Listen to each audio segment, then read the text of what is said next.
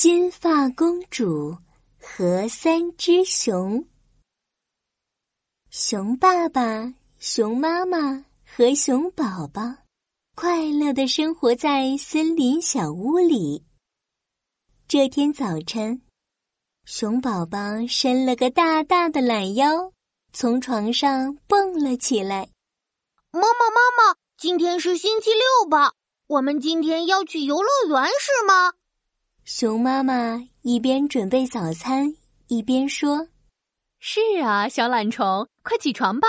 吃完饭我们就去游乐园玩。”耶耶！熊宝宝飞快的穿上了衣服，咕噜咕噜的吃完了早餐，拉着熊妈妈、熊爸爸就朝门外走。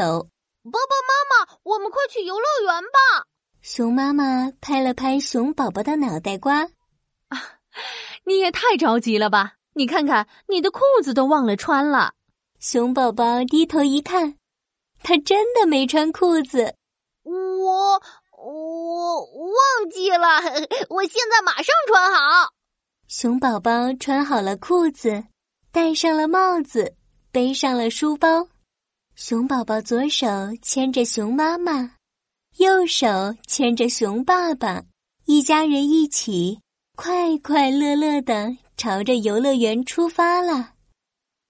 这个时候，森林里走来了一位金发公主，她的头发闪闪发光，头上还戴了一个红色的蝴蝶结，穿着星星图案的公主裙。原来她是来森林里郊游的。哇！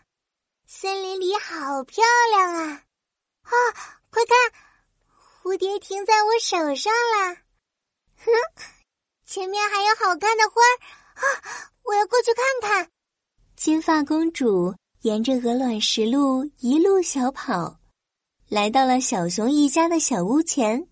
咦，这里有一座小屋呢，是谁的家呢？我走了一个早上了。肚子好饿啊！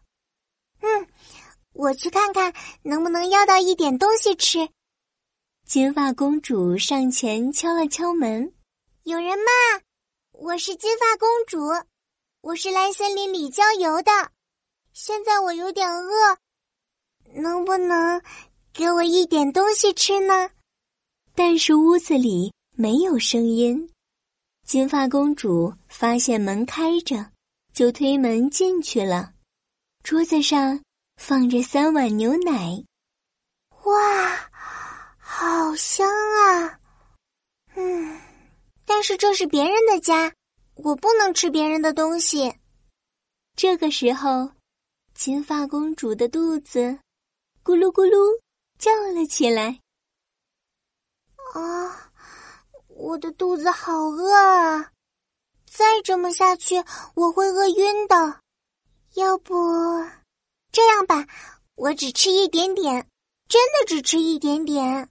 金发公主凑近了第一个碗，这个碗足足有脸盆那么大。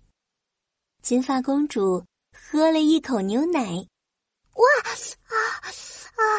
这碗牛奶太烫了。金发公主。凑近了第二个碗，这个碗有篮子那么大。金发公主喝了一口牛奶，哇，呃，这碗牛奶太冰了。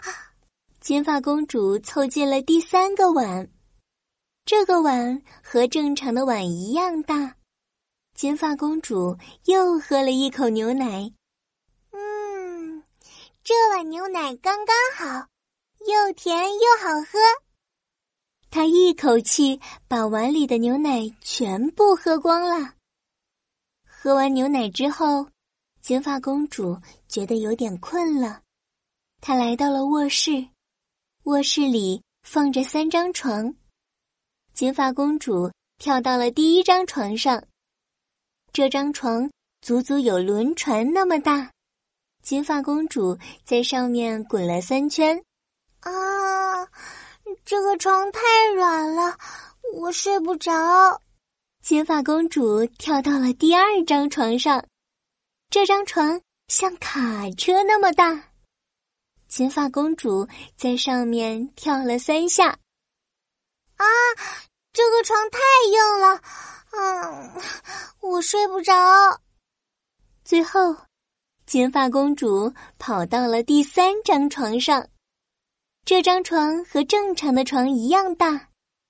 金发公主躺进去刚刚好。嗯，这个床不软也不硬，太好了。啊！